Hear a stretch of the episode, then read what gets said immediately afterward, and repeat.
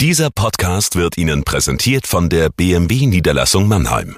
Bei uns finden Sie die größte Auswahl an BMW Neu- und Gebrauchtfahrzeugen in der Metropolregion Rhein-Neckar. Darüber hinaus sind wir Ihr Kompetenzzentrum für Elektromobilität.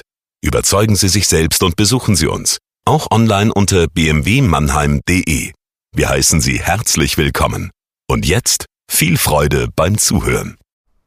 Jagoda Marinic hier mit dem Corona-Tagebuch für den Mannheimer Morgen. Heute geht es um ein weiterhin unfassbar wichtiges Thema, die Ausschreitungen in den USA. Endlich ist es friedlicher geworden, doch das Thema schwappt über, denn Rassismus ist ein Problem, das die ganze Welt beschäftigt.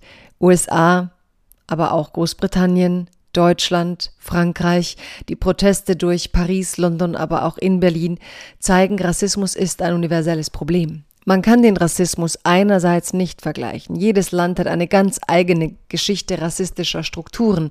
In den USA beispielsweise stehen sich die Sklaven Halter und die Sklaven von früher in den nächsten Generationen gegenüber. Das sind Missstände, Jahrhunderte alt gewachsen. Doch jedes Land hat ihre Probleme, seine Probleme. Und ähm, ich denke, es ist wichtig, sich daran zu erinnern, dass Floyd eine Familie hatte, die ihn verloren hatten. Dass da Menschen sind, die sagen, für irgendetwas muss das alles doch auch gut gewesen sein. Davon handelt die heutige Kolumne.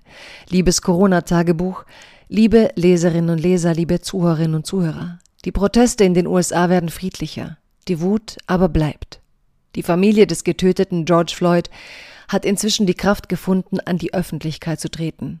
Floyds Bruder hielt dabei eine bewegende Rede, in der er die Protestierenden zurechtwies. Ich verstehe eure Unmut, aber wenn ich meine Community jetzt nicht zerstöre, warum tut ihr das? Ihr tut nichts. Das, was ihr tut, bringt meinem Bruder sicher nicht zurück. Die Ausschreitungen wurden schnell instrumentalisiert. Trump nutzte die Gewaltszenen sogar, um die Protestierenden als, Touristen zu als Terroristen zu beschimpfen. Das Anliegen drohte erstickt zu werden. Die Proteste spielten Trumps Unterstützern zu. Auch deshalb stellten sich von Barack Obama bis George Bush zentrale Führungsfiguren der USA hinter die Proteste. Niemand stellt ernsthaft die Berechtigung der Wut in Frage. Doch wie ist der Wandel einzuleiten, wenn ein Präsident herrscht, der keinerlei Ambitionen hat, das Land zu einen. Trumps ehemaliger Pentagon-Chef James Mattis stellt sich nun gegen ihn und wirft ihm Machtmissbrauch vor. Trump wolle die Spaltung. Er gäbe nicht einmal mehr vor, die Menschen vereinen zu wollen. Die drastischen Ereignisse in den USA, die Geschichten, Bilder und Sätze reißen weltweit Wunden in Menschen auf, für die rassistische Gewalt und Diskriminierung Alltag sind. Sie wollen sich nicht mehr damit abfinden.